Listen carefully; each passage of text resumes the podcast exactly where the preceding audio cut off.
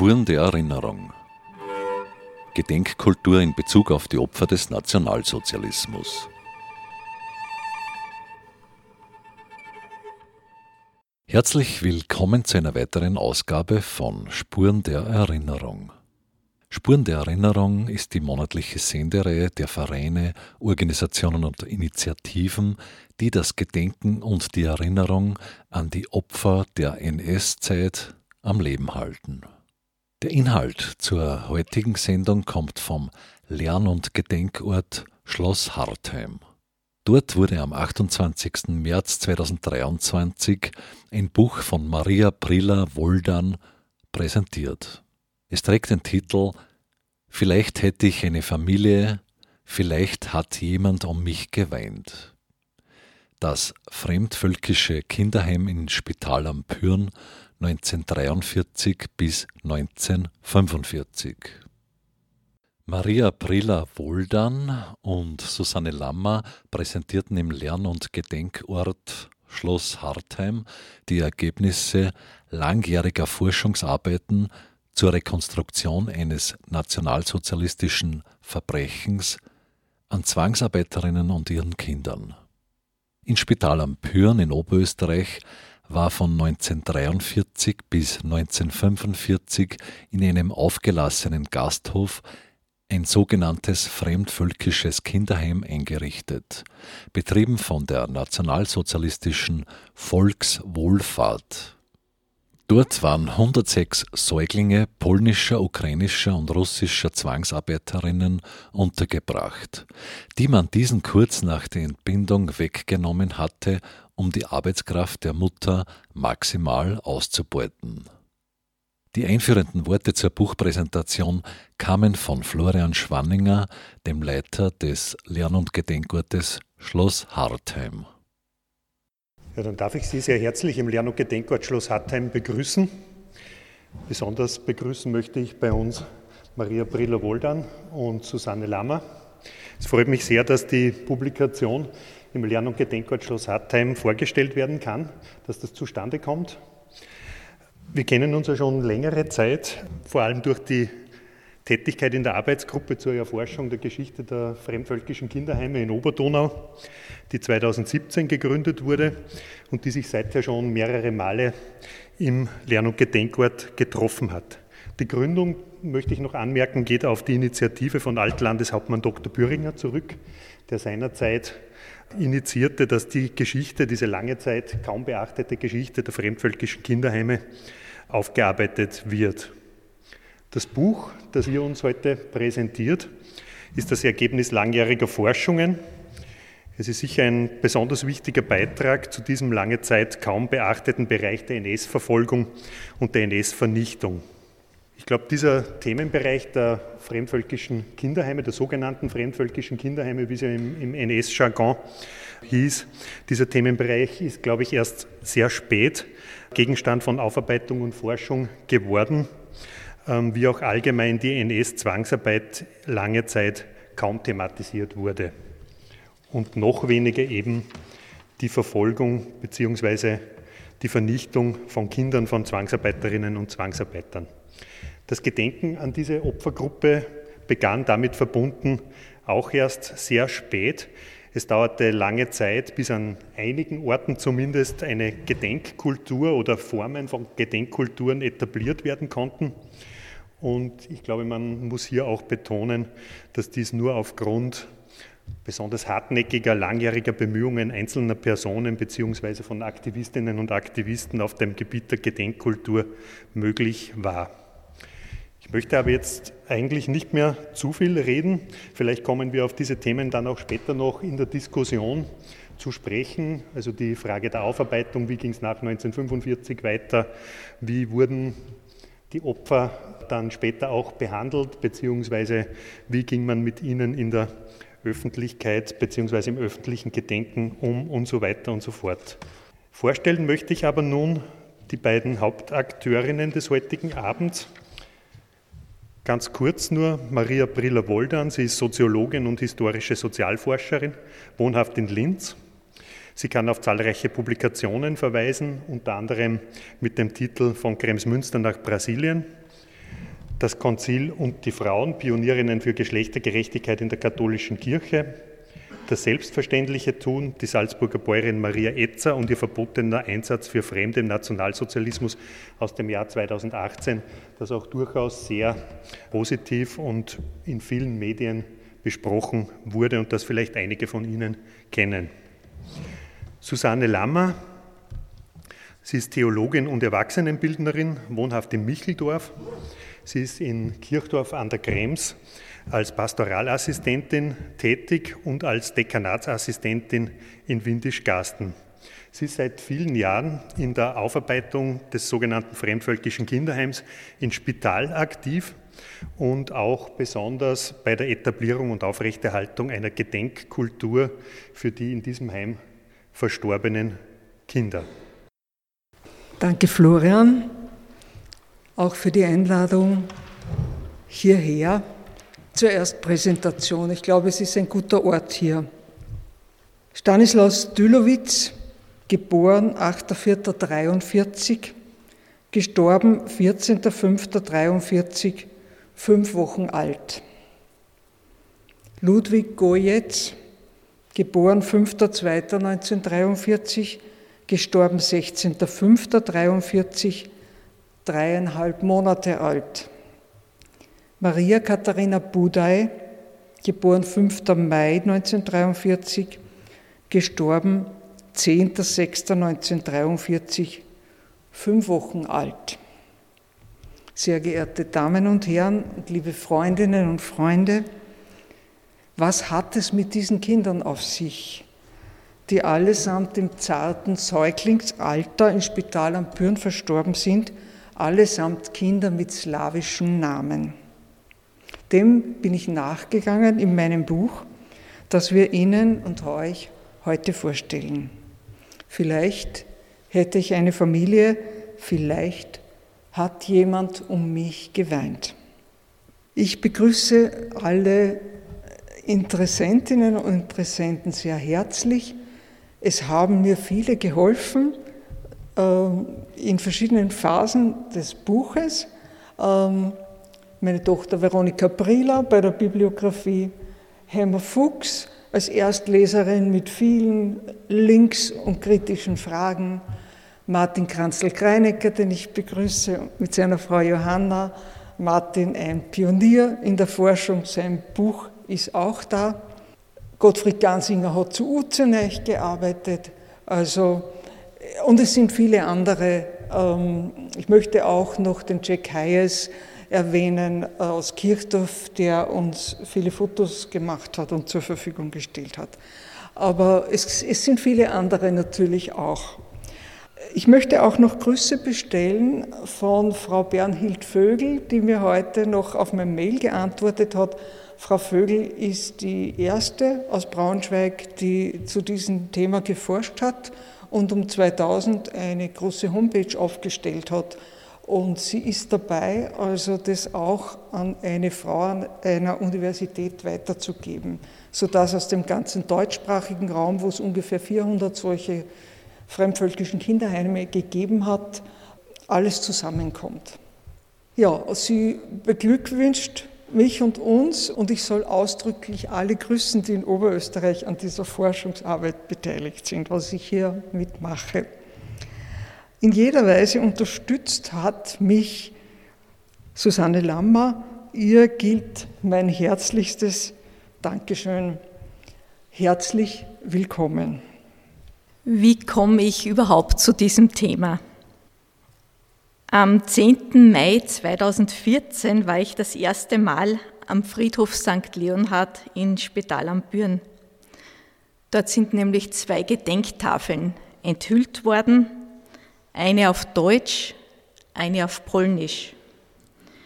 Und die beiden Tafeln gedenken der Kinder aus dem sogenannten fremdvölkischen Kinderheim, in dem vom März 1943 bis Jänner 1945 106 Kinder von Zwangsarbeiterinnen untergebracht waren.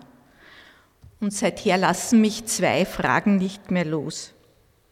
Wer gedenkt dieser Säuglinge, die vor allem von polnischen und ukrainischen Müttern geboren wurden. wer gedenkt ihrer in der Fremde? Und wer erinnert sich an ihre Mütter, die hier bei uns Zwangsarbeit verrichten mussten und die sich nicht um ihre Kinder kümmern durften?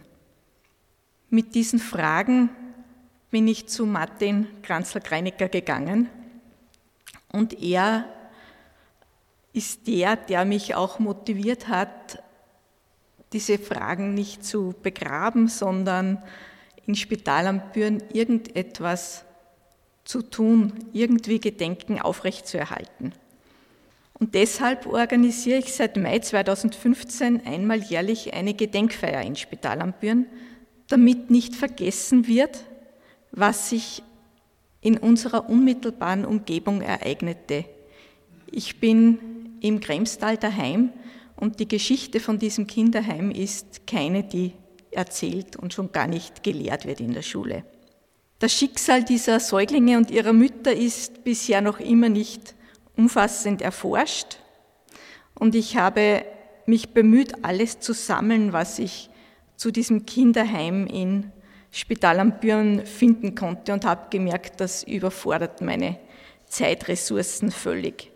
Und deshalb habe ich im Sommer 2018 Maria Brilla-Wohldank gefragt, ob sie sich meines Themas annehmen könnte und ein Buch schreiben könnte.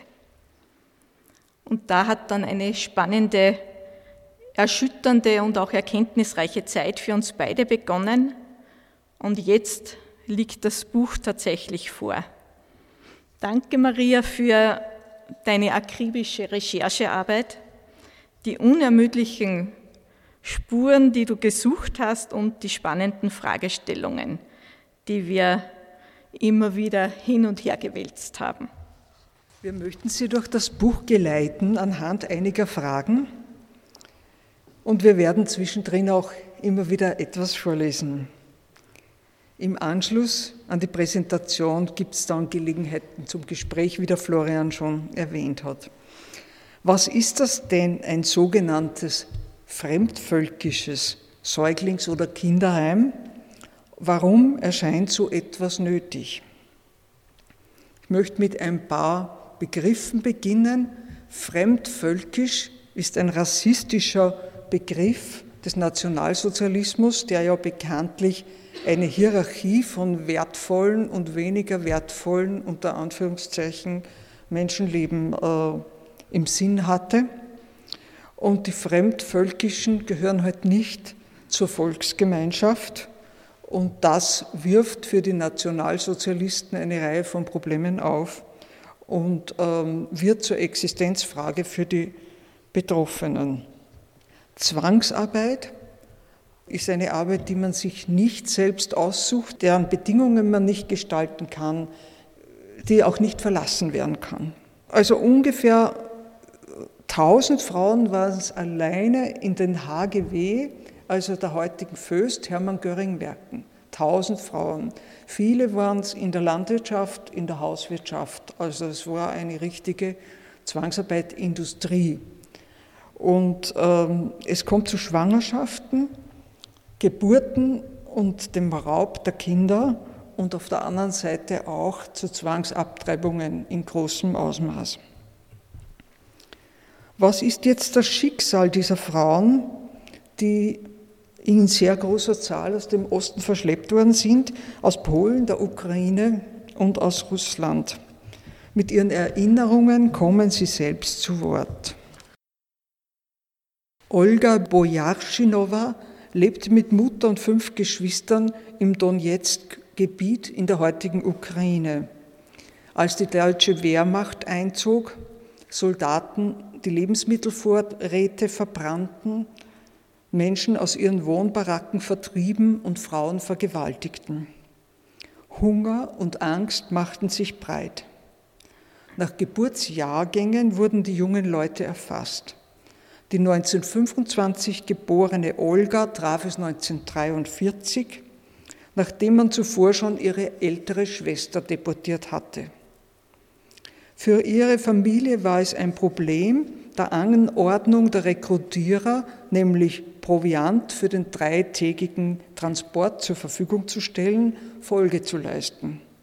weil man ja selber keine Vorräte mehr hatte. Mutter rieb etwas rote Rüben, schwitzte sie an und füllte damit ein Glas. Sie bug ein kleines Brot aus verbranntem Getreide. Als ich das aß, knirschten Steine und Kohle zwischen meinen Zähnen. Maria E., geboren 1927 in Pjatnichany, etwa 60 Kilometer südlich von Lemberg, schreibt, die SS-Leute sagten, dass ich nur ein wenig Holz tragen und im Haushalt mithelfen muss. Es wird nur drei Wochen dauern. Der Vater wehrte sich, dass ich mitgehe, aber es gab keine andere Möglichkeit. Nur mit dem Nötigsten wurde ich weggebracht. Die Schwestern weinten und schrien. Am Bahnhof wartete ein Zug mit Viehwaggons mit Stroh ausgelegt. Die 15-Jährige hörte Mütter mit schreienden Kindern und Soldaten, die in einer fremden Sprache kommandierten, bevor die mehrtägige Reise losging. Schon während des Transports fehlte jegliche Rücksichtsnahme auf die Intimitäts- und Schamgrenzen der Frauen und Mädchen seitens der deutschen Soldaten. Im Deutschen Reich angekommen, wurden die Mädchen und Frauen nackt desinfiziert. Wir wurden in Baracken getrieben, mussten dort unsere Kleidung ablegen und wurden in einen Raum gestopft, der oben an der Decke Brauselöcher hatte. Daraus kam bald heißes, bald kaltes Wasser herunter. Ich legte mich auf den Boden. Alles dampfte und wir glaubten, nun sterben zu müssen. Aber die Tür ging wieder auf und nun mussten wir nackt über einen Hof zu Baracken mit vielen Bretterbritschen. Hier untersuchten uns Ärzte auf Geschlechtskrankheiten mit den Worten rauf auf die Britschen und Beine auseinander. Man kann sich vorstellen, wie wir jungen Leute uns geschämt haben. Ich war die Letzte in der Reihe und da mochten die Ärzte wohl nicht mehr, weil sie mich einfach zur Seite schubsten. Diese Prozedur war nach der Zwangsrekrutierung die zweite gezielte Demütigung der späteren Arbeitskräfte.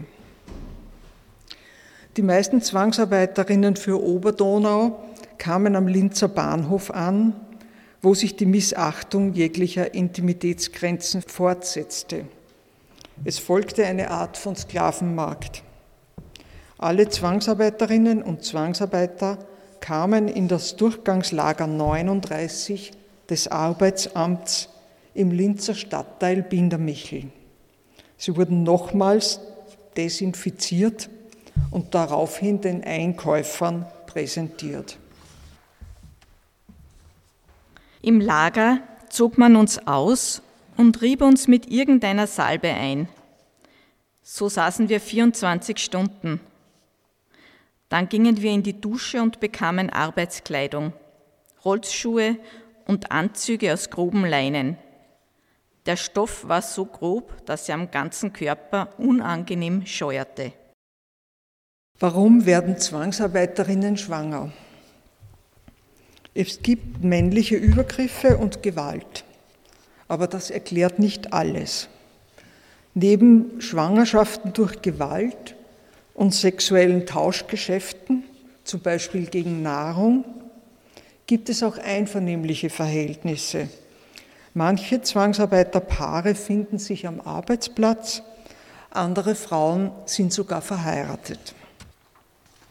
Ein Beispiel die als Landarbeiterin eingesetzte 20-jährige Ukrainerin Olga Pawlenko, wie ihre Arbeitskarte zeigt. Sie flüchtete nach drei Monaten, ihr weiteres Schicksal ist unbekannt. Eine Schwangerschaft ist grundsätzlich eine erfreuliche Tatsache, im Deutschen Reich aber nur für arische Frauen. Bei den Zwangsarbeiterinnen wird das nun für Gauleiter Eigruber zum Problem. Er schreibt am 15. Juli 1942 einen Brief an den Reichsführer SS Heinrich Himmler. Ich habe im Gau Oberdonau Tausende von Ausländerinnen in der Landwirtschaft, Industrie und im Handwerk sowie in den Haushaltungen beschäftigt. Ich mache nun die Feststellung, dass diese ausländischen Arbeiterinnen schwanger werden und Kinder in die Welt setzen. Er wollte einerseits die Arbeitskräfte nicht verlieren, aber andererseits sei es untragbar, dass diese Kinder in einem deutschen Haushalt oder im Lager aufgezogen werden. Bei Kindern von deutschen Vätern werde die Eindeutschungsfähigkeit geprüft. Sind die Kinder laut ärztlicher und rassischer Untersuchung eindeutschungsfähig, so werden sie in diesen Heimen deutsch erzogen. Sind sie aber für unser Volkstum unbrauchbar, müsste dann gelegentlich eine Entscheidung getroffen werden. August Eigruber hat also das fremdvölkische Kinderheim sozusagen erfunden, als das Heim in Spital am Bürn im Jahr 1943 in Betrieb ging, März 1943, vor 80 Jahren, war es das erste im Deutschen Reich. Viele sollten folgen, auch unter dem Namen Ausländerkinderpflegestätte. Etwa 400 im gesamten Deutschen Reich. Sie waren allesamt Orte von Vernachlässigung, von Krankheiten und Tod. Aber warum gerade in Spital am Püren?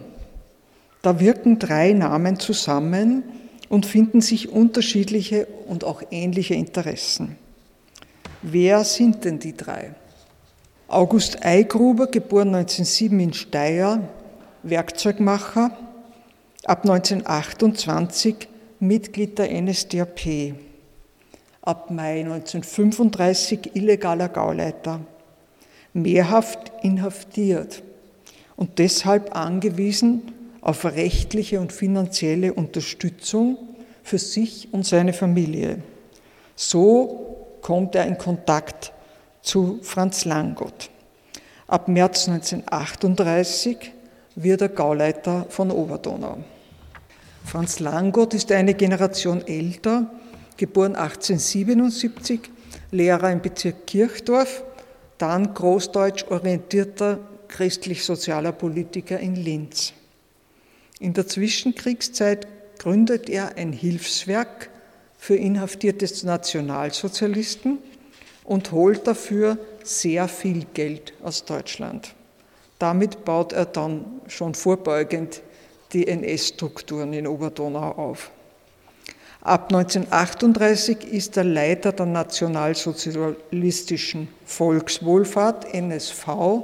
Das war sozusagen die Sozialorganisation der Nazis und damit verantwortlich für das fremdvölkische Kinderheim. Im Vergleich zu diesen beiden großen Nazis ist der dritte ein kleiner Fisch, Ferdinand Schürer, in dessen Anwesen das fremdvölkische Kinderheim 1943 eingerichtet wird. 1870, geboren in Weidhofen an der Ips, studiert er Pharmazie und wird Apotheker. Als Student kommt er zum Skifahren nach Spital am Büren und lernt seine spätere Frau kennen. 1909 ist er in Linz Mitarbeiter bei Apotheker Eder. Dort lernt er Franz Langott kennen. Der 42-jährige Ferdinand Schürer heiratet 1912 in den Lindenhof in Spital am Pürn ein und wird dort Unternehmer und Gastwirt. Seine Frau, seine Braut war auch schon 29, Cecilia Weinmeister.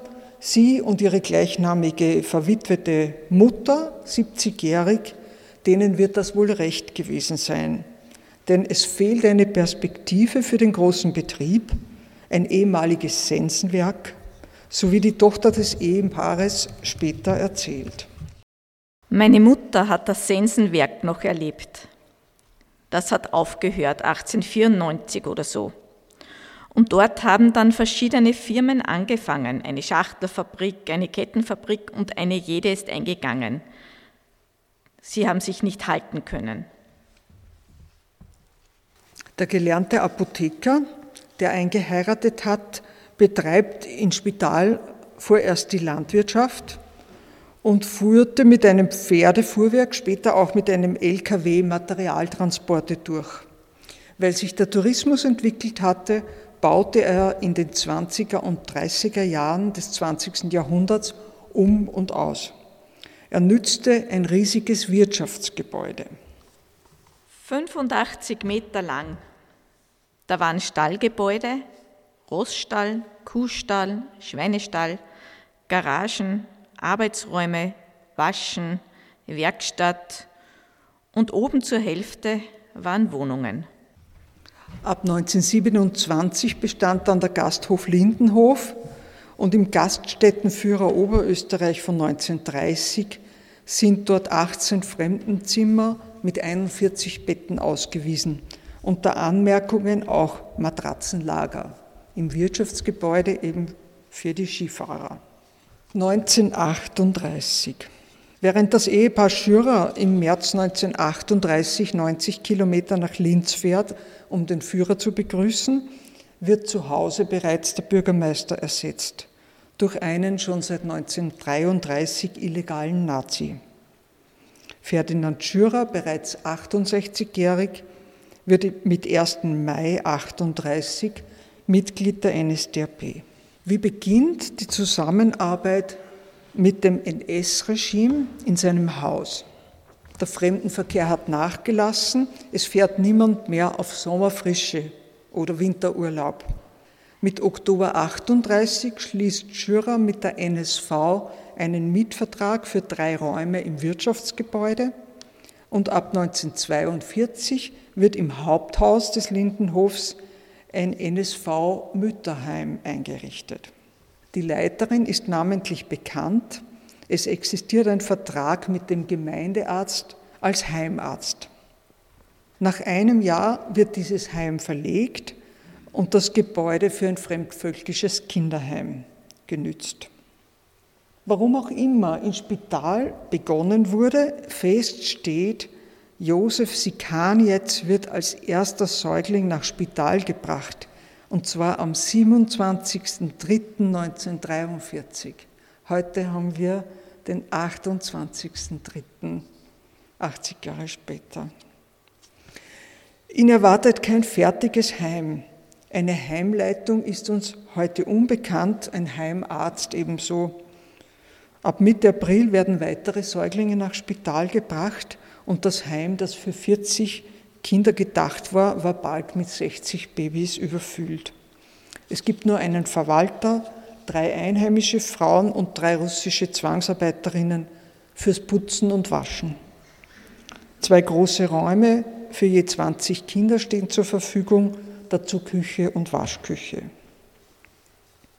Inzwischen sind im Garten der Linzer Frauenklinik zwei einfache Baracken für die Entbindungen der Zwangsarbeiterinnen errichtet worden. Von dort kehren die Mütter möglichst schnell nach der Entbindung an ihren Arbeitsplatz zurück. Ihre neugeborenen Kinder kommen nach Spital. Also 62 Kinder sind in der Linzer Frauenklinik geboren. Laufend sterben Säuglinge. In den Sterbebüchern der Pfarre bzw. der Gemeinde Spital am Püren sind sie dokumentiert.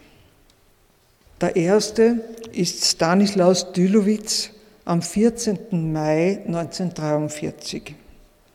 Es folgen Todesfälle am 16. Mai, am 23. Mai, am 10. Juni, am 14. Juni, am 22. Juni 1943 und auch weiterhin. Die Säuglinge sind ein paar Wochen, höchstens ein paar Monate alt. Als Todesursachen scheinen sogenannte Lebensschwäche auf, Frühgeburt, chronischer Darmkatar, Bronchitis, Herzschwäche. Weiters Furunkulose, Geschwüre wegen Pflegemangels. Der Pfarrer Otto Stöck-Müller wird aufmerksam. Er schreibt in der Pfarrchronik für 1943, im fremdvölkischen Säuglingsheim, das im Gasthof zum Lindenhof untergebracht war, starben elf meist polnische Kinder, zumeist an Unterernährung. Bei dieser Zahl sollte es nicht bleiben. Öffentlich äußert er sich nicht.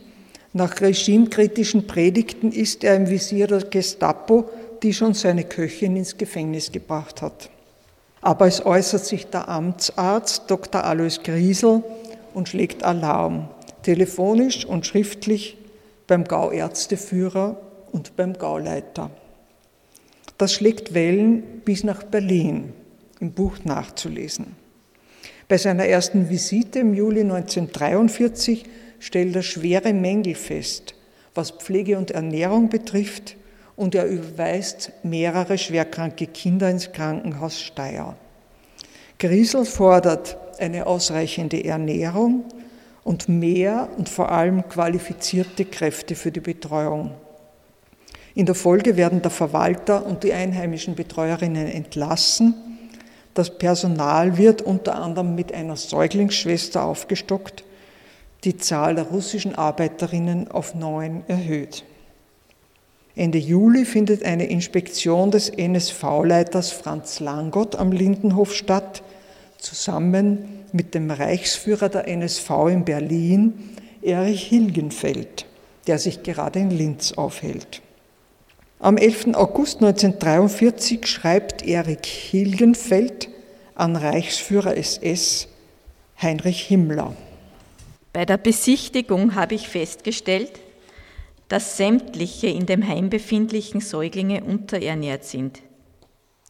Wie mir SS-Oberführer Langott mitteilte, werden aufgrund einer Entscheidung des Landesernährungsamtes dem Heim täglich nur ein halber Liter Vollmilch und eineinhalb Stück Zucker für den einzelnen Säugling zugewiesen. Bei dieser Ration müssen die Säuglinge nach einigen Monaten an Unterernährung zugrunde gehen. Es wurde mir mitgeteilt, dass bezüglich der Aufzucht der Säuglinge Meinungsverschiedenheiten bestehen. Zum Teil ist man der Auffassung, die Kinder der Ostarbeiterinnen sollen sterben zum anderen Teil der Auffassung, sie aufzuziehen. Da eine klare Stellungnahme bisher nicht zustande gekommen ist und wie mir gesagt wurde, man das Gesicht gegenüber den Ostarbeiterinnen wahren wolle, gibt man den Säuglingen eine unzureichende Ernährung, bei der sie, wie schon gesagt, in einigen Monaten zugrunde gehen müssen. Ich habe SS-Oberführer Langott gebeten, Gauleiter Eigruber von der Sachlage in Kenntnis zu setzen und ihn zu bitten, eine ausreichende Ernährung der Säuglinge bis zum Eingang ihrer Stellungnahme zu veranlassen. Es gibt hier nur ein Entweder oder. Entweder man will nicht, dass die Kinder am Leben bleiben, dann soll man sie nicht langsam verhungern lassen, und durch diese Methode noch viele Liter Milch der allgemeinen Ernährung entziehen. Es gibt dann Formen, dies ohne Quälerei und schmerzlos zu machen. Oder man beabsichtigt, die Kinder aufzuziehen, um sie später als Arbeitskräfte verwenden zu können. Dann muss man sie aber auch so ernähren, dass sie einmal im Arbeitseinsatz vollwertig sind. Ich bitte Sie, sehr geehrter Reichsführer SS, sich der Frage anzunehmen und eine grundsätzliche Entscheidung zu treffen, die auch deshalb notwendig ist, weil die Errichtung eines zweiten Säuglingsheimes für Ostarbeiterinnen in Kürze beabsichtigt ist, da das in Spital am Pürn gelegene Heim mit zurzeit 62 Säuglingen überfüllt ist. Himmlers grundsätzliche Stellungnahme aus Berlin ließ auf sich warten. Er antwortete am 14. September 1943 an Gauleiter Eikhuber, wenn wir schon durch die Errichtung solcher Heime die Frage im positiven Sinn anfassen, müssen wir auch Sorge tragen, dass die Kinder aufgezogen werden können. Sie hören die Sendung Spuren der Erinnerung. Maria Prila Woldan und Susanne Lammer präsentierten am 28. März 2023 im Lern- und Gedenkort Schloss Hartheim die Ergebnisse langjähriger Forschungsarbeiten zur Rekonstruktion eines nationalsozialistischen Verbrechens an Zwangsarbeiterinnen und ihren Kindern. Im Zentrum der Forschung stand ein sogenanntes fremdvölkisches Kinderheim, das von 1943 bis 1945 in Spital am Pyrn betrieben wurde. Während sich die Zustände im Haus nach kleinen Zugeständnissen an die Ernährung und weiterem Personalwechsel scheinbar verbessern, sterben weiterhin Kinder, nun auch auswärts allein acht im Krankenhaus Steyr bis Ende September 1943. Ab Herbst 1943 übernimmt Maria Hackel den Betrieb. Sie hat keine Fachausbildung, ist nur Leiterin der örtlichen NSV. Zwei Säuglingsschwestern sind im Einsatz. Hackel motiviert junge Frauen und, und beziehungsweise Mädchen aus dem Dorf, beim Füttern der Säuglinge zu helfen, denn es kommen immer neue und das Heim ist ständig überfüllt. Eine davon, Frau M., geboren 1918, wird Jahrzehnte später, im Jahr 1999, interviewt und nach ihren Erinnerungen befragt zusammen mit Frau H., geboren 1916, der Tochter von Ferdinand Schürer und seiner Frau. Frau H. hat damals am Lindenhof gewohnt. Sie hatte selbst ein kleines Mädchen 1942 geboren. Der Zweck des Heimes ist ihr 60 Jahre später deutlich präsent. Das waren die Kinder nur von Polinnen und Russinnen, die gearbeitet haben in Linz und der Umgebung. Da sind die Säuglinge dann sofort dahergekommen. Dass die sofort wieder arbeiten konnten, haben sie deren Kinder dahergebracht. Frau M., die zweite Interviewpartnerin, Freundin und ehemalige Schulkollegin der Lindenhof-Tochter, hatte selbst eine Zeit lang im Säuglingsheim unter der Leiterin Maria Hackel ausgeholfen. Diese hatte junge Mädchen im Ort gebeten, ob wir nicht mithelfen könnten, füttern, weil es immer so viele zum Füttern sind. Da kommt sie allein nicht zurecht. Und da waren wir eigentlich mehrere, die da geholfen haben. Gauleiter Eigruber schreibt im Herbst 43 nach Berlin, dass die Sache mit der ein wenig größeren Säuglingssterblichkeit nun in Ordnung sei. Die Todesfälle gehen jedoch weiter, auch 1944. Eine Zeit lang sterben weniger Kinder am Ort, allerdings sterben zehn Säuglinge im Krankenhaus Kirchdorf. Was weiß man nun von den überlebenden Kindern und ihren Müttern, den slawischen Zwangsarbeiterinnen?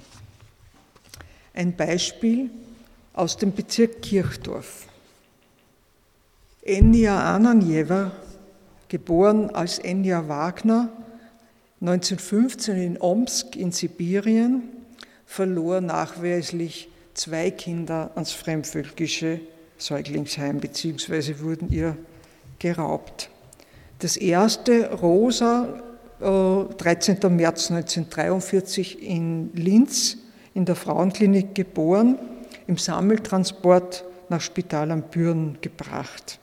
Am 3. Oktober 1943 kam die Mutter kurz auf den Lindenhof, vielleicht als Arbeitskraft, wurde aber bald wieder abgemeldet. Rund um diesen Aufenthalt wird sie nochmals schwanger und am 11. Juni 1944 wird ihr zweites Kind geboren, Sohn Valentin. Valentin wird am 6. August 1944 am Lindenhof registriert, verstirbt aber schon im Alter von drei Monaten an Herzschwäche und wird unter dem ledigen Namen seiner Mutter als Valentin Wagner in Kirchdorf begraben. Enya war Landarbeiterin in der Gemeinde Vorderstoder. Von ihr gibt es ein Foto mit einem dreijährigen Mädchen. Aber dieses Mädchen ist nicht das eigene Kind, sie hatte die Kinder abliefern müssen, sondern es heißt Helga und lebt heute als etwa 80-jährige Frau in Linz Helga wurde mit ihrer Mutter in Linz ausgebombt und fand bei Verwandten in Vorderstoder Zuflucht. Und es heißt, dass die Zwangsarbeiterin sich rührend um dieses einheimische Kind gekümmert hat. Auf dem zweiten Foto sieht man etwas, was eigentlich im Nationalsozialismus verboten war. Die einheimischen und die fremdländischen Frauen gemeinsam vor dem Haus auf der Bank. In der Mitte ist Martha R., die Bäuerin, eine herzensgute Frau, die ihren Mann und die drei ältesten Söhne an der Front verloren hat. Links stehend die Zwangsarbeiterin und rechts sitzend die ausgebombte Linzerin. Der NS-Angriffskrieg hatte allen diesen Frauen liebste Menschen geraubt und zwei von ihnen hatte er auch heimatlos gemacht. Über ihr Schicksal und ein Kleinkind fanden sie zusammen. Wie ging es nun mit dem Kinderheim zu Ende? Mitte Jänner 1945 wurde das fremdvölkische Kinderheim aufgelassen und die überlebenden Kinder kamen in andere fremdvölkische Kinderheime bzw. Ausländerkinderpflegestätten. In Bichl bei Wels, Schloss Etzersdorf, nach Schwanenstadt und Braunau. Hier also eine Karte. Die roten Punkte sind ähm, in ganz Oberdonau bis nach Tschechien, im heutigen Tschechien hinein, in Böhmen, Südböhmen, die fremdvölkischen Kinderheime. Daneben gibt es auch noch projektierte. Am Lindenhof wurde der Platz gebraucht für ungarische Bankbeamte und Soldaten als Bewacher für die Goldreserven der ungarischen Nationalbank. Diese waren gestohlen worden von, von den Faschisten in Ungarn und äh, per Zug im Jänner 45 landeten 60 Waggons mit 30 Tonnen Gold in Spital am Büren wurden eingelagert in der Krypta der Stiftskirche. Für die Wachleute rund um die Uhr wurden alle Quartiere gebraucht, so auch der Lindenhof.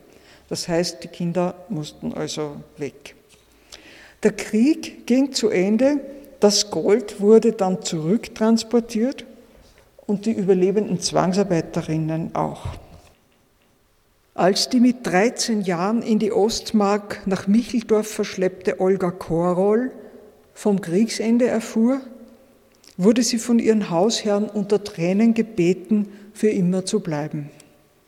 Sie entschied sich jedoch zur Rückkehr und wurde nach ihrer Erinnerung mit vielen Leidensgenossinnen von US-Soldaten am 19. Mai 1945 nach Budapest eskortiert und dort einer russischen Kommandantur übergeben. Als 18-Jährige heiratete Olga 1946. Vier Jahre später wurde sie jedoch zusammen mit ihrem Mann völlig überraschend verhaftet. Am 1. Mai 1950 wurde ich und mein Mann unerwartet und ohne jegliche Vorwarnung verhaftet und nach Sibirien ins Gebiet Toms verpannt. Das heißt, ich war nun in einer anderen Gefangenschaft, aber schon im eigenen Land. Zehn Jahre arbeiteten wir unter strengster Bewachung in der Holzverarbeitung unter schwierigsten Bedingungen in Sibirien. Dort brachte sie zwei Töchter zur Welt. Die in den oberösterreichischen Heimen überlebenden Kinder wurden nach 1945 in sogenannten Children's Homes gesammelt und dann als sogenannte Waisen in ihre vermutlichen Heimatländer repatriiert. Zumeist adoptiert, suchten sie später, oft erfolglos, nach ihren leiblichen Eltern und den Spuren ihrer Herkunft. Eine von ihnen ist Katharina B. Sie wurde bei ihrer Abholung mit einem anderen Kind verwechselt. Erst Jahrzehnte später bekam sie darüber Gewissheit. Vielleicht hätte ich eine Familie. Vielleicht hat jemand um mich geweint. Dankeschön.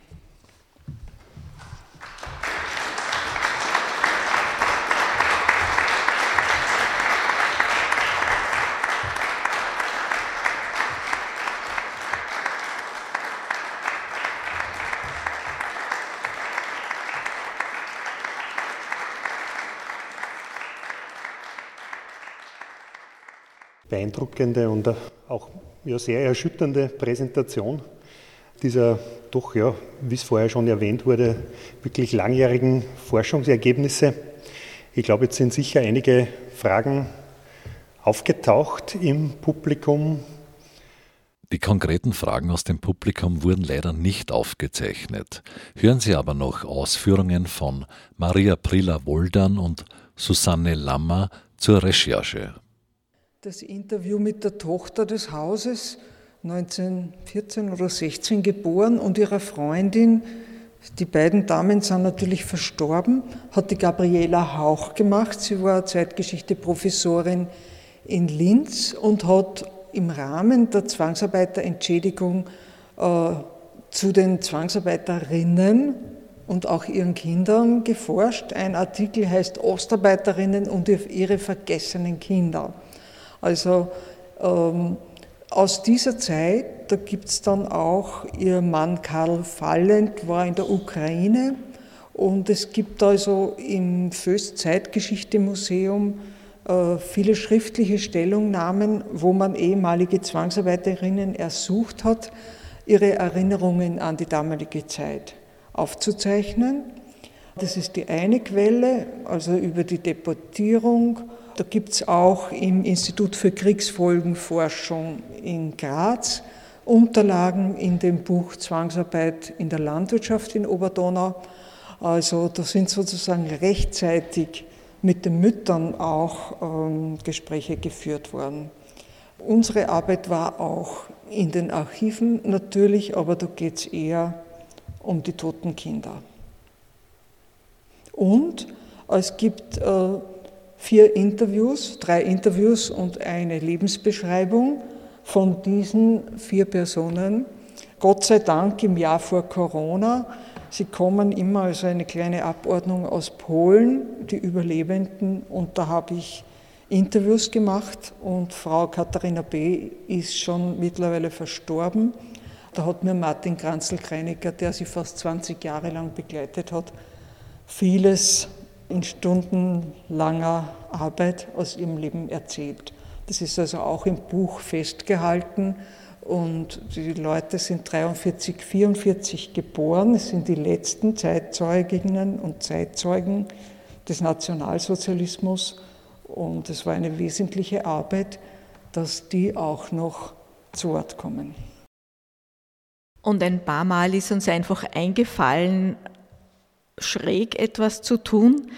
Wir haben ja akribisch Karteikarten gehabt von allen Kindern die im fremdvölkischen Kinderheim waren. Es hat sich dann herausgestellt, ganz vollständig war die Kartei auch nicht. Also 97 Karteikarten gibt es, 106 Kinder waren aber dort. Und auf diesen Karteikarten ist fast immer auch äh, die Mutter und die Adresse der Mutter äh, vermerkt gewesen. Und wir haben, ich glaube, es waren 15 oder 20 Briefe so ungefähr, 36. Äh, wir haben die Adressen von den Müttern, wo wir uns gedacht haben, okay, das sind regionale Adressen, die könnte es noch geben, haben wir angeschrieben. Und ein paar Rückläufe bekommen und unter anderem sind wir so auch zu diesen Fotos von der Enya gekommen. Also auf unterschiedlichsten Wegen aus Archiven und aus Gesprächen. Wie wurde das Gebäude in den Folgejahren nach dem Krieg genutzt? Dazu Susanne Lammer. Also es ist nach dem Krieg als Gasthof gesperrt worden, einmal eine Zeit lang. Und es ist dann in den 60er Jahren zu einer Beherbergungsstätte für Kinder und Jugendliche geworden, ausgebaut worden. Es sind viel so ähm, Kindererholungsfreizeiten durchgeführt worden und ist jetzt ein großer Betrieb für Kinder und Jugendliche. So ähnlich wie eine Jugendherberge, aber sehr hochwertig. Vielleicht hätte ich eine Familie. Vielleicht hat jemand um mich geweint. Das fremdvölkische Kinderheim in Spital am Püren 1943 bis 1945. Maria Prila Woldan und Susanne Lammer präsentierten am 28. März 2023 im Lern- und Gedenkort Schloss Hartheim die Ergebnisse langjähriger Forschungsarbeiten zur Rekonstruktion eines nationalsozialistischen Verbrechens an Zwangsarbeiterinnen und ihren Kindern. In Spital am Püren war von 1943 bis 1945 in einem aufgelassenen Gasthof ein sogenanntes fremdvölkisches Kinderheim eingerichtet, betrieben von der NSV, der nationalsozialistischen Volkswohlfahrt. Dort waren 106 Säuglinge polnischer, ukrainischer und russischer Zwangsarbeiterinnen untergebracht, die man diesen kurz nach der Entbindung weggenommen hatte, um die Arbeitskraft der Mutter maximal auszubeuten. Die Kinder wurden entsprechend der nationalsozialistischen Ideologie als minderwertig betrachtet und daher mangelhaft ernährt, gepflegt und geliebt. Viele starben durch vorsätzliche Vernachlässigung nach ein paar Wochen oder Monaten. 47 Todesfälle sind archivarisch belegt, als Todesursachen schänen neben Unterernährung, Magen- und Darminfekte, Hautausschläge und Geschwüre sowie sogenannte Lebensschwäche auf.